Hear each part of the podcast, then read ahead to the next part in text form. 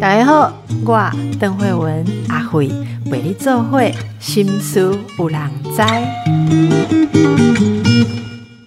好的，今天又来到了我们有关买房的问题。哎呀，这是房子房市真的是太重要了。退休后要不要有房子？诶，之前帮大家访问的专家说，我们的目标就是要让退休后有一间房子，无余的生活。不会被房东赶来赶去，不会有动荡的感觉，好像之前的理财专家都是这样教我们的。结果呢，诶，有人就不服气，说：“我给你看哦，我介绍你一位，人家不是这样哦。退休后，好以饭店为家，不行吗？把旅行当生活，人生更精彩。买房虽然是很多人的梦想、人生规划哈，但你有没有想过，另外一种方式是不要被任何房子。”绑住，把每个地方都当做自己的家，诶，有没有很心动呢？我们要有人有实验过的才有资格来跟我们讲哦，哈，因为我们老了可 可没有勇气，没有人实验，我们自己来做实验。来，今天请到的是粉圆妹，你好，邓医师好，各位听众大家好。诶，粉圆妹现在是几岁啊？妹妹几岁啦？哦，我今年五十四岁，退休十一年了。哇，五十四岁你就退休十一年了？对，我四十三岁退休。哎，来讲讲看，这是什么样的人生规划嘞？哦，对，因为哈，呃，你知道女生到了三十岁是一个门槛嘛？好，如果那时候还没有结婚，就会被人家说哦，你再嫁不出去后，以后老了谁来照顾你啊？对不对？那所以呢，我那时候就意识到说，那我一定要把自己安排好啊。那女生的归宿。一定是婚姻吗？一定是要找一个长期饭票吗？那这个长期饭票是不是可以自己准备好？所以我就想到说，哎，我要把自己照顾好，才不会被人家看清。不管有没有结婚，对不对？好，那呃，这就是我自己的依靠，自己是自己的长期饭票。那呃，所以我就想了这个，我就开始规划我的退休蓝图。那退休蓝图当然就是准备退休金要准备多少啊？这牵涉到说未来要住哪里。那我未来是要住养生村，所以我就是以养生村的这个花费作为目标来规划我的退休金，这样子。那听说了哈，你当年算一算，说如果有这个一千万，你就可以退休了，不用被绑着，是这个数字吗？应该不是整笔的一千万，我想的。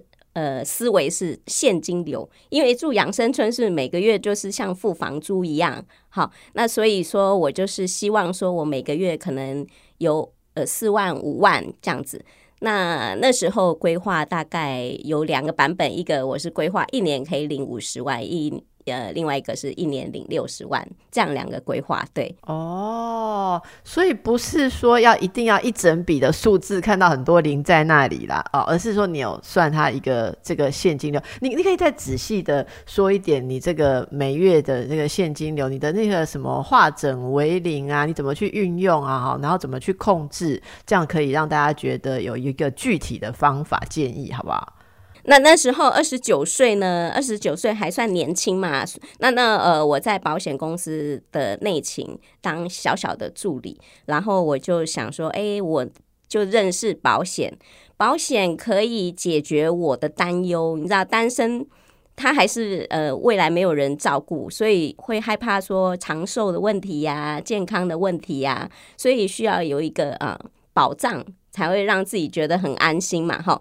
那我那时候就买了四张保单，然后呢，呃，可是那时候薪水很低，呃，可能两三万而已，我就买不起呃养老险，就储蓄险。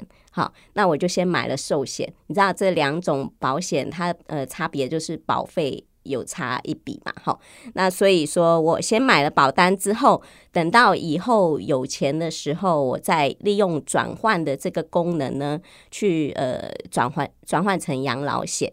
好，那这个养老险就是可以以后每年给付我呃五十万。那这个四张保单呢，我就是在呃呃我四十一岁的时候开始呃连续三年。每一年各转一张，那就是补几十万进去这样子。那直到呃一张是五十五岁开始领，那另外两张呢是六十岁开始领，以后每年领五十万。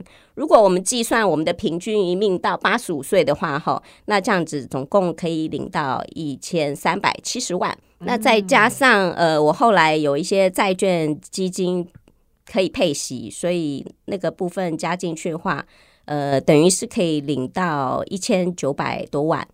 那可是呢，平均余命是会移动的，你知道，会逐年增加。那我观察它是每三年会增加一岁哦，所以我四十几岁规划的，等到活到八十五岁，是不是还有四十年？那这样子算一算，哎，有可能我到八十五岁的时候，我会活到一百岁，哎，所以嘿，好乐观哦，对 对，我们一定要先把最坏的状况想好嘛，因为我们就怕说，哎。呃，活到后来没有钱花，对不对？所以，我们那可是那时候就没有办法挽救啦。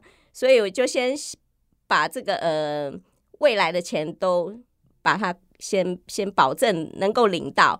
那呃，因为我这个就是可以领到上天堂了哈。那如果幸运话，活到一百岁，那就是可以领到呃两千八百多万这样子。好，这样子的一个精算脑哈，大家有。有记起来哈，不然的话可以到粉钻来请教哦。这，哎，那你还要控制每个月的花费，对不对？哦，对，因为呃，我曾经负债过嘛，哈，所以说那时候就是学到了记账，因为要有效的分配每个月的薪水，呃，去去付付负债哈，然后还有生活花费。那所以我记账呃二十几年了，那。对于这个呃控制预算已经非常的有心得了，所以很多人就问我说：“哎，粉圆妹你怎么敢四十三岁退休？未来还有四十几年要生活，那你不怕钱不够用吗？”那因为我在退休之前我已经记账十几年啦，一个人呃控制自己的消费习惯已经变成我的消费的价值观了，呃，应该很难再有什么大变动吧？吼，所以根据过去的生活花费的平均值。我可以很确认的说，哎，我的钱够花，所以我敢在四十三岁的时候说宣布退休。嗯嗯嗯，好，那我们来请教一下这个粉圆妹哈，自己这个规划的很稳定，而且也有守住，守住什么？这个有有存下来，然后没有被骗光、借光、花光、亏光、锁光哈。骗光不要被骗，借光不要借，花光自己花光，亏光投资，锁光是啥？哎呦，你知道，假如你身边有一笔钱的话，亲朋好友是不是会来？哎，对，跟你要钱呐？对，哎啊，那那我不好意思，所以在这些方面你会很抠吗？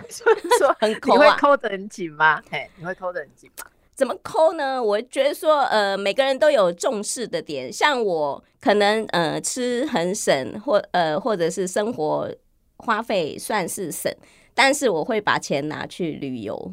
对，所以每个人的重视点不一样。那呃，有的人就说，哎，呃，粉圆妹平均每个月吃饭才三千多块，一定是吃土哦，或者自己种菜哦。其实没有哎，可是我我也是吃的很均衡啊，而且还吃的肥滋滋的。对，那我也羡慕，我也吃的很快乐。我从来没有觉得说我亏待自己，因为其实我觉得就是重点是说要勤劳动手做。很多人就是外食，那你知道自己煮其实是省很多钱。即使现在大家都说通膨很严重，可是你知道你去菜市场还是买得到一把青菜二十块啊，或者有时候是三把五十块啊。那呃，我觉得说并没有说所有物价都贵到你买不起，只是说我们可以学习怎么去调整它。好，那呃，所以买东西的时候要精打细算，然后要勤劳动手做，然后发挥创意呀。很无聊的青菜，你也可以煮出很好吃的口味。对，哎呦，贤惠呢？可是为自己就不叫贤惠，对不对？我做给别人吃才叫贤惠嘛，对不对？我觉得自己对，那是生活乐趣啊，对，生活乐趣，对对对。好，那我们就开始来介绍哦，你这个很酷的一个叫做“居无定所”实验计划啊。刚才知道了你的你的底在哪里哈？为什么你有那样子的？你你怎么会有那样的本可以做这样的事？现在大家可以想象，我们就来呃谈谈你的“居无定所”实验计划。这基本上是怎样一种新生活模式？不买房，以旅店为家，这样子多久啦？今天是“居无定所”实验计划的第。一千零一十三天，已经超过一啊千所以。你你没有房子，对你没有买的房子，也没有租的房子对，啊，你东西要放哪里？我台北是有家啦，就是家人在住。那我本来哈是呃啊把房子退掉，把东西全部丢掉。我那时候住二十六平的房子，家具全部都是我的，家具家电就是一坨拉骨。然后那时候呢，就是我去了朝圣之路。呃，我去朝圣之路走八百公里，西班牙朝圣之路八百公里，然后呢，呃，五十六天的旅程，我只靠一个背包在过活。那回来的时候呢，就房东说要涨房租，那我觉得涨房租也不是什么天大的问题，但是就是口气不好，有一点，哎，不是，哎，他说你不愿意你就搬走，我都还没有说愿不愿意啊，对不对？那我就思考啊，我就回顾我的房子，哎，二十六平哈，那那个客厅，自从我搬进去的时候有宴客坐过之后呢，就很少再坐在客厅了。对，那一个人用不到那么多空间，那呃，等于那我就回想说，哎，我在朝圣之路靠一个背包就可以生活，那其实人好像生活并不需要这么的多东西呀、所以那时候我就决定说，在朝圣之路，我很喜欢那样子移动式的生活，那让我呃整个人都非常的有活力，所以我就是打定主意，希望我每一年都可以再去一次。那一去一次，可能就是花三四个月，那出国的时候是不是还是要缴房租？那等于是说，呃，我干脆呢在台湾也住旅店啊，那出国的时候就住住国外旅店啊，那我就不用特地租房子了嘛。所以我就把二十六平的家具家电全部都丢掉，那保留一些重要的东西呢，我就是先租了一个城市仓库，然后放在里面这样子。嗯，好，城市仓库哦。嗯嗯嗯，好，那这个那这个居无定所实验哈，有有个很有趣的事情，据说那个 路上还有人跟你搭讪着，对对对对，因为我是等于骑着单车环岛，然后加 long stay，那看哪一个城市觉得说哎特别的呃舒适，我或者喜欢，我就会多住一下。像呃去年呢，我就在花莲住了十五个月。本来只是想要住两三个月，就要换另外一个城市，就后后来发现，哎、就花莲的空气实在太好了。然后呢，只要出去走出去十分钟呢，就可以看到山，看到海，这么好的环境就。开始不舍得走，那那时候西部就会很多呃消息啊，一会儿是空屋啊，一会儿缺水啊，哈。那后来是碰到疫情，那我就干干脆就是留在花莲。那那时候的那个呃民宿呢，老板就是因为三级警戒嘛，他就不接新客人，然后只留我这个就老客人，然后和两位管家一起就是整个包栋民宿。在里面生活了两个月，然后我们就在里面，呃，每天就煮东西呀、拍影片啊、写稿啊，哈。然后两个男生，三十岁的男年轻男生呢，都会讲笑话逗我笑。你看，假如我自己一个人住，哪有那么有趣？好，所以我觉得说，真的欸 嗯，住旅店还有人打扫，然后哎也不用付什么水电瓦斯管理费，冷气吹到饱，对，有什么不好？很好啊。那我在花莲呢，就是呃住了那么久，就很很多人就知道我呃在花莲，所以有一些读者会特地来找我，对，然后诶曾经有一位女生，呃，她就坐在一楼。呃的大厅，那我从楼下哎房间早上下来的时候，她就跟我说，我想要跟你合照。我说你知道我是谁吗？他说对啊，我追踪你很久了、粉圆妹。我就惊吓，她在那里一直等我下来耶。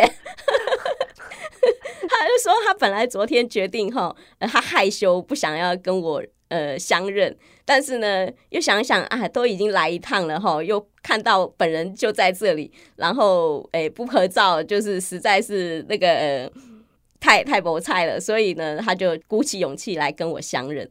那这是呃，他是刻意来找我的。那还有在路上不期而遇啊，像我常在花莲就是到处骑脚踏车，然后有一次在那个呃玲珑星光那个车站那附近，就看到呃一群人在徒步，然后就突然有人大叫“飞妹”，我就吓到了，哎，谁在叫我？然后呢？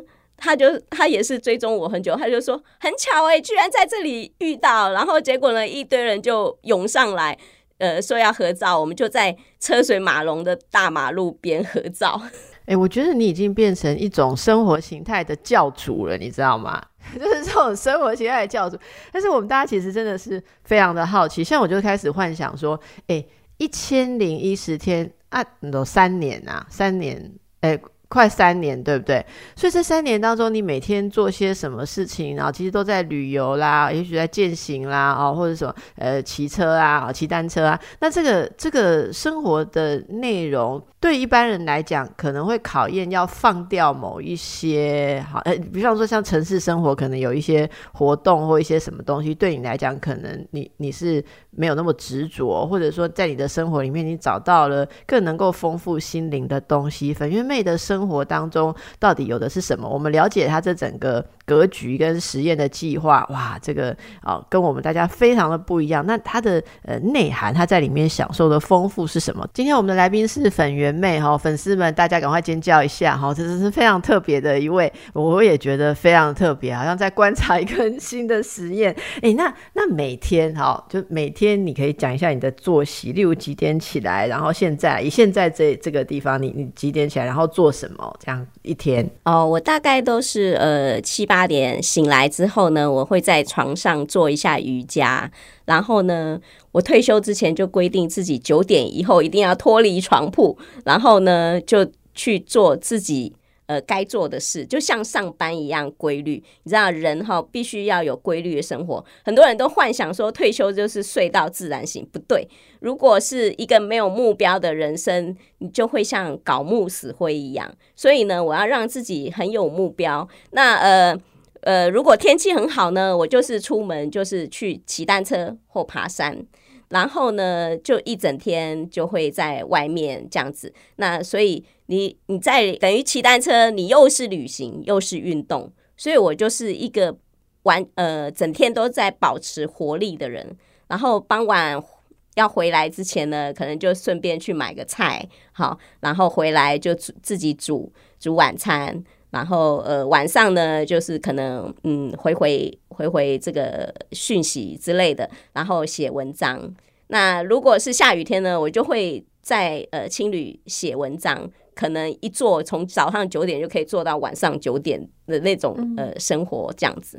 那这中间会有。例如，你也会跟朋友见面，或者人家会去找你，就是会会有社交生活吗？哎，比较少哎。其实我是希呃，当然就是说，真的有人呃特地来找我，我还是会会跟他约见啦。那平常我就尽量不打扰别人，因为哈，其实我这么早退休后，我已经认知到，我一退休之后我就认知到，没有人可以陪我玩。乐，因为大家同年龄的人都在打拼工作嘛。不是啊，同年龄的人只有你解脱啊，人家都还看不开啊。对，所以他们很怕我打电话找他，哎，出来下喝喝下午茶，不可能嘛，对不对？所以我从一退休之前呢，我就开始立定，呃，就是要。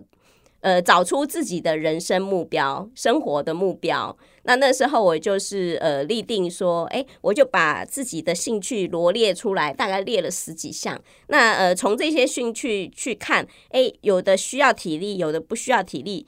需要体力的就当然趁年轻的时候赶快去完成啊。所以我退刚退休的时候，我就立定我要去。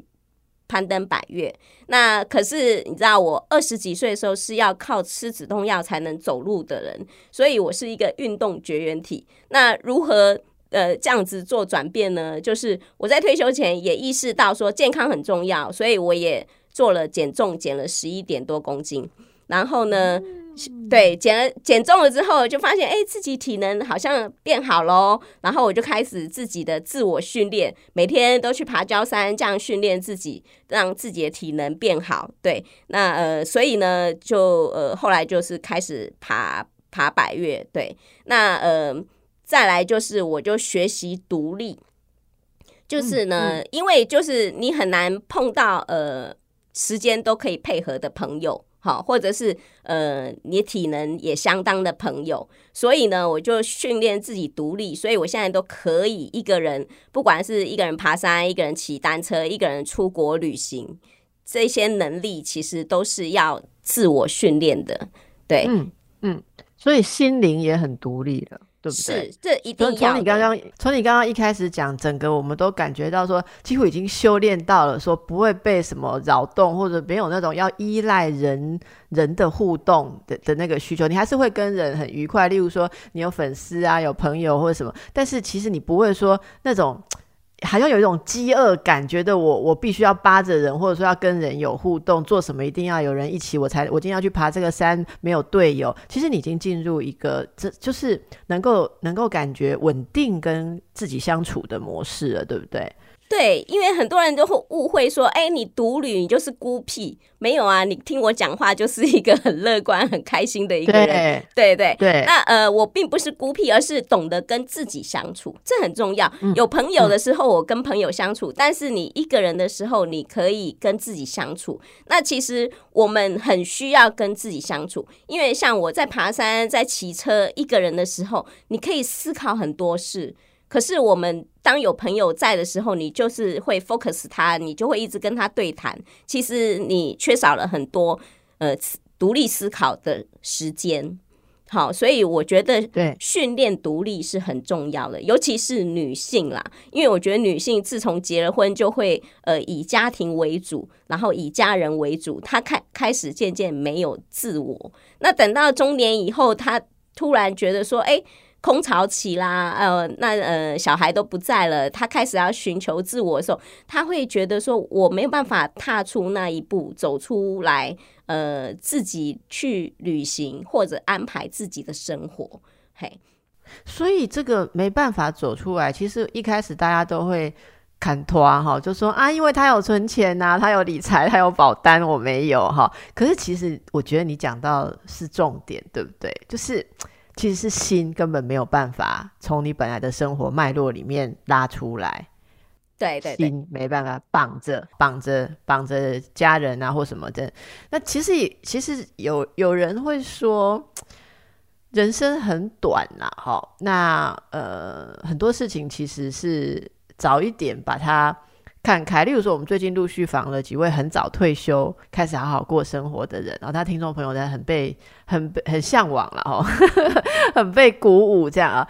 那但是也有很多人会觉得说。嗯，在自己的这个生活里面，每天为别人忙碌，诶，也觉得很舒服。其实就看，我觉得就看大家自己，你你有没有静下来，自己问自己，你想要什么？哈，那说到心灵的独立，其实我们讲很多空话，能不能实践？我们在粉圆妹这里就有看到这个，这个你刚刚特别讲女性，那你你自己会，例如说刚刚那些经历，你你都。命很好，都 都没有被这些东西拖到，还是有什么特殊的经历跟转折？可是你你最终没有把自己陷在这种好被绑着的一个关系啊，或者说一一个一个家庭生活啊，一个一个就是。钉子钉着你的脚，你最终没有是是是这么好命都没有这个业障，还是你中间有什么转折啦？我的意思是说，有没有什么转折，最后你放下？就这方面，作为你说作为一个女性的这个，有没有可以跟大家分享一下？呃，我不是一帆风顺，我从那个呃十六岁跟父亲吵架之后，我就呃高中毕业我就离家，十八岁就离家，然后呢，我我就。呃，一个人出来打拼，就想说哈，要做点成绩给家人看嘛，哈，所以那时候非常有企图心。那刚好呢，十九岁那时候碰到一个老老板，他就说，哎，呃，欢迎员工入股。然后呢，那我就想说，哎，这是一个机会啊，哈，因为你想要做一点成绩，是不是？呃。做老板是是一个一条路呢，是一个很棒的成就自己的一条路。所以入股是不是先做股东就有机会做老板呢？所以呢，可是我刚退呃刚毕业，根本就也没有什么存款，所以呢，我就去找我打工时候呃在美国银行的一位呃大姐姐，我称她为干妈，我就跟她说，哎，因为她在银行嘛，对不对？比较呃知道这些资讯，那我说我想要呃。呃，存一笔钱，那那时候的存钱方式就是跟会啊，互助会嘛。那他就说可以啊，我帮你起个会啊，然后你就跟会，那你银行的人都不缺钱，你第一会就可以标走了。所以那时候我就标了十万，当做我入股资金。可是我那薪水只有一万，呃，底薪九千啦，加上呃呃加班费，大概才一万三千多。然后我要付两千的房租，剩下的是自己的花用、吃和呃交通费这样子。那呃，但是呢，入股了之后呢，也不是一帆风顺，就每年能能够领到分红啊，哈。那呃，后来是有一次呢，老板就说，老板就说他想要开分公司，那我说呢，我想要当店长，可是老板拒绝我，他说你太年轻了，不适合。那时候是二十三岁，然后我就不服气，我就愤而离职。那一定想说，愤而离职，那你？入股的钱怎么办呢？对对 对，入股我们是这个有登记在公司法名册里面的，所以不怕，我还是股东啊。而且呢，我也不是就是真的负气就走，而是我知道我是公司的第一把交椅，他迟早会来找我。果真半年之后，他来找我了，他就说：“哎，我接到一个 case 哈，那缺人手，希望呃你回来帮忙。”我说回去可以，只有一个条件，我要当老板。好，那他也不用出钱，好，因为哈用我当时的股份，然后还有他那个开的分公司，后来真的倒了，然后那些呃生材设备都在仓库里，就把那些生材配设备呢，然后换算成我们的资本，那我就是开一家公司当老板这样子。所以呃是，所以就呃顺利当了老板之后呢，在二十五岁的时候，我卖掉公司赚了。存了第一桶金啦，那以为存了第一桶金就很好了吗？也不是哦，因为呢有了一笔钱，但是理财知识没有跟得上。好，那那时候理财知识不太正确，所以我就乱投资，又呃又是这个呃钱又不见了一半。然后呢，在两千年又碰到这个股灾，然后反而变负债。负债之后，我又就。痛定思痛，检讨自己，只就领悟到说，理财呢不是靠一夜致富，而是要聚沙成塔，慢慢累积。所以我们要很务实的去计划，尤其退休金这件事是几十年的事。好，现在你有一千万、两千万就喊着退休，这不见得是安稳的，因为有可能明天就赔掉了啊。所以，为什么我设计的是说，我要稳定的现金流进来，而不是一整笔钱放在身边？好，那呃，因为这样子的一个转折，所以呢，我就哎，我在金融海啸的时候，也是啪啪啪跌得很惨啊。那时候好不容易又累积了一笔钱，然后又啪啦跌下去。那因为有之前两千年的一个经验，所以我在二零零八年我也做了一个扭转乾坤的呃策略，然后在低档加码，然后加码了之后呢，这个资产往上升的时候，我就马上就把这些钱呢就把它呃获利了结放在保单里，这样子呢就有长线保护短线的效果。知道，因为我们要有积极的部位，也要稳健的部位，不能全部 all in 在很积极的呃的部位。那万一就是碰到股灾啊，或者是呃任何的金融变化的时候，我们会来不及呃反应。那这个呃呃未来要养赖的退休金就可能一系会不见了，这样子。懂懂。那这过程当中也是要很有胆的哈。你你。蛮有胆的，嗯，我觉得就是说，像我常问人家说，哎，金融海啸的时候，你为什么不加码？因为我们都知道嘛，低档要加码，对不对？那已经在打折了，为什么不敢加码？很多人就会回啊，就是说，哎，我那时候刚好没有钱呐，好，或者说，哎，我。可能没有足够的信心啊，因为就一直跌哦。你以为它跌到一楼就停了，没有想到一楼下面还有地下室，地下室下面还有十八层地狱呢。哎呦，对，那你不知道跌在哪里，你是不是很惶恐？所以很多人就会杀在最惶恐的那个部位。那可是你杀出的时候，你就无法挽救啦。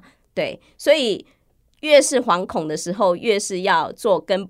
别人不一样的事嘛，哈，这个专家都有提醒我们，对我们别人恐惧的时候，我们要这个很积极，对不对？这个哦，你的你的这个精神有一种很很，我我我现在感受到是一种很独特的自我确信。我我不知道可不可以直接称为自信？但是我觉得我可以感受到粉圆妹，你你在这些过程当中，其实你就是很稳，然后你相信说，虽然现在怎么样变化，可是你只要照你自己，应该就还是会找到方向。我我不知道这个东西是呃，是是你很特别怎么样去去磨练出来的一个心性，还是说你本来个性就就是就是也不能说大胆吧，应该就是说。诶，很很能够接受一切考验。对，呃，其实说我有自信吼，呃，可是你客观的来看，我这个人就是低学历又低职位又低薪资，然后也没有证照，没有背景，没有富爸爸，也不聪明，也不漂亮，然后长得又矮。其实我没有完全没有任何的优势，但是呢，我觉得说我就是一个优点，就是天性乐观。对，嗯，那我觉得说，呃，很多人看到一个一个转折的时候，悲观的人先想到的是危机，但是乐观的人是会把危机变成转机。对，对，就像说，哎，我那时候呃，西班牙回来的时候，房东说要涨房租，然后我就说要丢掉所有家具，然后要呃要居无定所，然后大家就说你会不会以后去睡公园啊、天桥下？对，那呃，事实上呢，我是经过仔细盘算的。哎，我发现我这样做，我拿租金呃居原本的居住成本去住旅店，反而是节省的哦。所以呃，我我当时租你还要付水电瓦斯管理费这些有的没的，总共大概要一万块。可是我住到旅店，这些费用都不用付，反而省了三千多块耶。对，所以呃，就是说。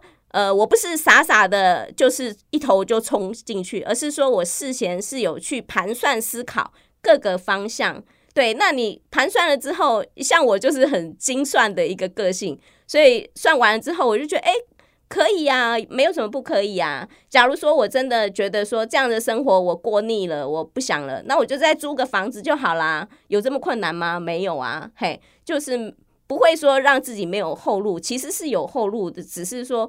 哎，我目前都不需要啊！我觉得，哎，越越过越好，因为我当初这个实验计划其实是只给自己一年，你看，没想到现在快三年，我还乐此不疲这样子。嗯，好，所以大家有感受到哈，不要随随便便的说你很乐观哦，乐你的乐观在生活里面堪不堪用？听听粉圆妹你都知道。好，那这个让我们大家非常向往的生活哦，来仔细访问之下会知道，粉圆妹其实她也有着你要过这样的生活，你自己要有值得这样生活你的一种心性啊，真的让我们觉得非常的这个敬佩哎。我我觉得有很多点，我我在你身上，就你讲的故事你没，有感受到说，诶，你真的是一个能够专注于你想要的事情的人。有时候我们就是会。这个也想要，那个也放不下哦，然后最后啊，人家人家怎么过得那么好，一定都是命比较好，我觉得会有那种感觉了哦。然后刚才听到，我觉得非常向往，心向往之是你到到目前已经攀登台湾呃五十二座百岳，好，然后还长征西班牙这个朝圣之路，践行有八百公里，对吧？八百公里，对，骑单车，好，这个全全台湾全世界为家，可是你又不是那种。好像那时候去西班牙，你也不是外语很好，然后很很怎么讲，有有这种国外经验。反正你就是想去，你就知道你会有方法可以处理，对不对？你从来都不预设说自己是不行的，那个潜力会一直被你邀请出来。这是这个是怎么样的过程？对，那个呃，我是很有自觉，我觉得我会挑战自己的弱点。很多人看到自己的弱点、缺点，他就会害怕。我不是，我想要挑战一下，就会挑一些自己害怕的事情来做做。那所以那时候呢，我就把这个呃朝圣之路当做我是五十一岁的生日礼物送给自己。呃，对，生日礼物去朝圣之旅。对，那重点是我外文真的很差，所以呢，我也很怕自己在那里迷路。所以呢，我事前做了很多功课。然后呢，自己做了一个旅游小册子，里面包含了怎么搭机、怎么怎么转机，然后怎么买火车票、怎么搭火车，然后到起点。那走路我比较不怕啦，因为我就是在台湾有呃训练有爬百越嘛，哈。那我就怕说呃不知道开口跟人家交谈，所以呢，我去之前我就想说，我要背一个国旗，让别人来认我。对，那果真哦，很多人看的那个国旗，他不认得那国旗是哪个国家，就会来问我说：“哎，You come from？” 我说：“台湾。”哦，台湾。那他就说他是意大利人。那我就想说，第一天啊，趁机会要跟人家寒暄一下，要开启我这个。呃，勇气之路。然后呢，我就跟他说：“哎，我去过意大利。”我用英文讲了哈，不晓得是文法太烂还是怎样。他就跟我说他。只会讲意大利文，不会讲英文，他自己就慢默默的飘走了。原来他比我还害怕讲英文呢。对，你知道欧洲人本来就是不太爱讲英文的，所以到了那里，呃呃，在那条路上碰到二十几个国家的人，很多人也不会讲英文呐，所以你就发现说，哎，其实我们也不用自卑。因为英文本来就不是我们的母语嘛，哈，对，那我们只要简单的单字，然后加上呃我们的肢体语语言，然后最重要的就是微笑嘛。其实哈，在路上就会有很多人关心你，只要我哦一停下来，他们就会问，Are you OK？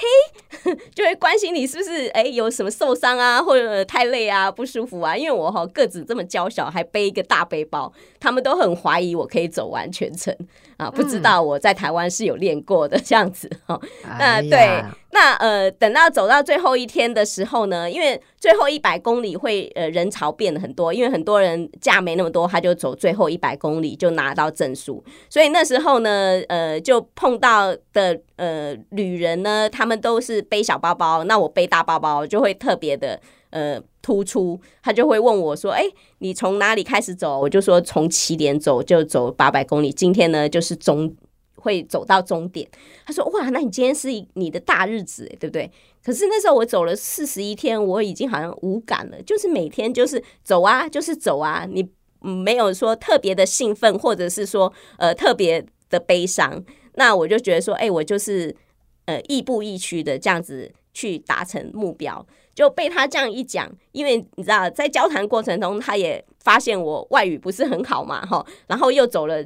八百公里，这个应该是在这个呃陌生的土地上生活是不容易的，所以他跟我说：“哎，你今天达成了之后，you can do anything。”那我才发现说：“哎，我好像真的做了一件了不起的事哦。”好，因为你就发现说，原来人有很多潜能，千万不要为自己设限。所以我呃在巡回演讲的时候，最后送大家最后一句话，就是说：脚没踏出去，永远到不了终点。不管你走的多慢，你始终要踏出去。